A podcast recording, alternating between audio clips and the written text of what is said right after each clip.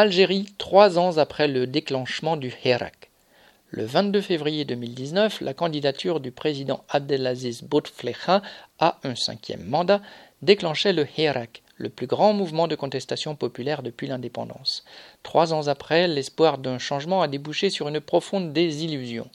Le système politique corrompu que les classes populaires aspiraient à dégager est toujours là.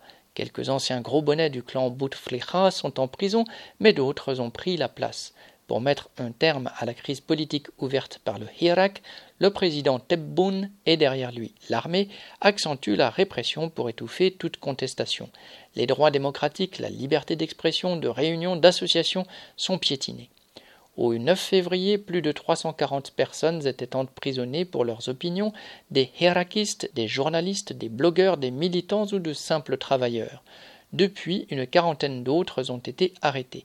Elles sont accusées d'incitation à attroupement non armé, de diffusion d'informations mensongères sur les réseaux sociaux ou encore d'atteinte à l'unité nationale. Deux organisations, le MAK, Mouvement autonomiste kabyle, et le parti islamiste Rachad, ont été qualifiées de terroristes. La répression frappe aussi les organisations de gauche, comme le MDS, dont le dirigeant Fethi Gares a été condamné à deux ans de prison pour s'être exprimé contre la répression, ou le PST, Parti socialiste des travailleurs, dont les activités viennent d'être suspendues. La répression s'abat aussi sur les travailleurs. Une loi récente criminalise les protestations de rue, les blocages de routes, les occupations de mairies, qui sont des moyens d'action couramment utilisés par les chômeurs, les demandeurs de logement, d'accès au gaz. Désormais, ils encourent jusqu'à 20 ans de prison. Et pour avoir des syndicats encore plus dociles, le gouvernement entend promulguer une loi qui interdit la présence de militants politiques dans les syndicats. Le gouvernement cherche ainsi à réinstaller le climat de peur qui prévalait avant le déclenchement du Hirak. Cependant, tout en affichant son autoritarisme, le régime craint que le mécontentement social ravive la contestation. Aussi, tout en resserrant l'étau sur le plan des libertés, Tebboune prétend agir contre la misère qui s'étend. La promesse d'augmenter en juin les salaires des employés de l'État a été avancée à mars. Avec la suppression d'un impôt, l'IRG, 2 à 3 000 dinars, 10 à 30 euros, sont allés dans la poche des travailleurs. Somme attendue, mais qui s'est révélée dérisoire au regard de l'inflation. En effet, avec la chute du dinar et la hausse des prix, le pouvoir d'achat s'est effondré, le prix de certains produits de base a été multiplié par deux ou trois.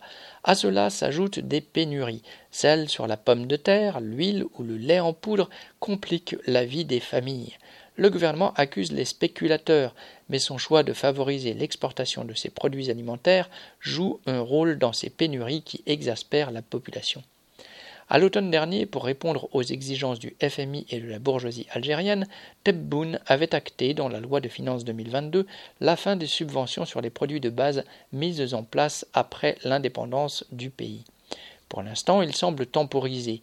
Ainsi, pour faire baisser les prix de la semoule et des pâtes, il a supprimé des taxes sur les céréales. Et puis Tebboune vient d'annoncer fièrement que l'Algérie est le premier État africain à mettre en place une allocation pour les chômeurs. Elle sera de 13 000 dinars, 65 euros. Cela a provoqué une ruée devant les agences de l'emploi. Des centaines de milliers de travailleurs non déclarés qui ont perdu leur emploi se demandent s'ils pourront toucher cette allocation. Cette annonce intervient alors que 40% des jeunes sont au chômage. Officiellement, un million de travailleurs ont perdu leur emploi depuis le début de la pandémie. Faute de clients, de nombreux commerces et restaurants ont dû baisser le rideau. Le secteur de la construction n'a pas redémarré. Quant aux usines liées au secteur de l'assemblage automobile, elles ont toutes fermé. En vue de leur privatisation, de nombreuses entreprises publiques de production sont à l'abandon. Des milliers de travailleurs qui ne perçoivent plus leur paye depuis des mois se battent le dos au mur. Toutes les mesures du gouvernement n'empêcheront pas les classes populaires de s'enfoncer dans la misère, et la colère que Tebboune veut museler et contenir finira par exploser. Leila Wahda.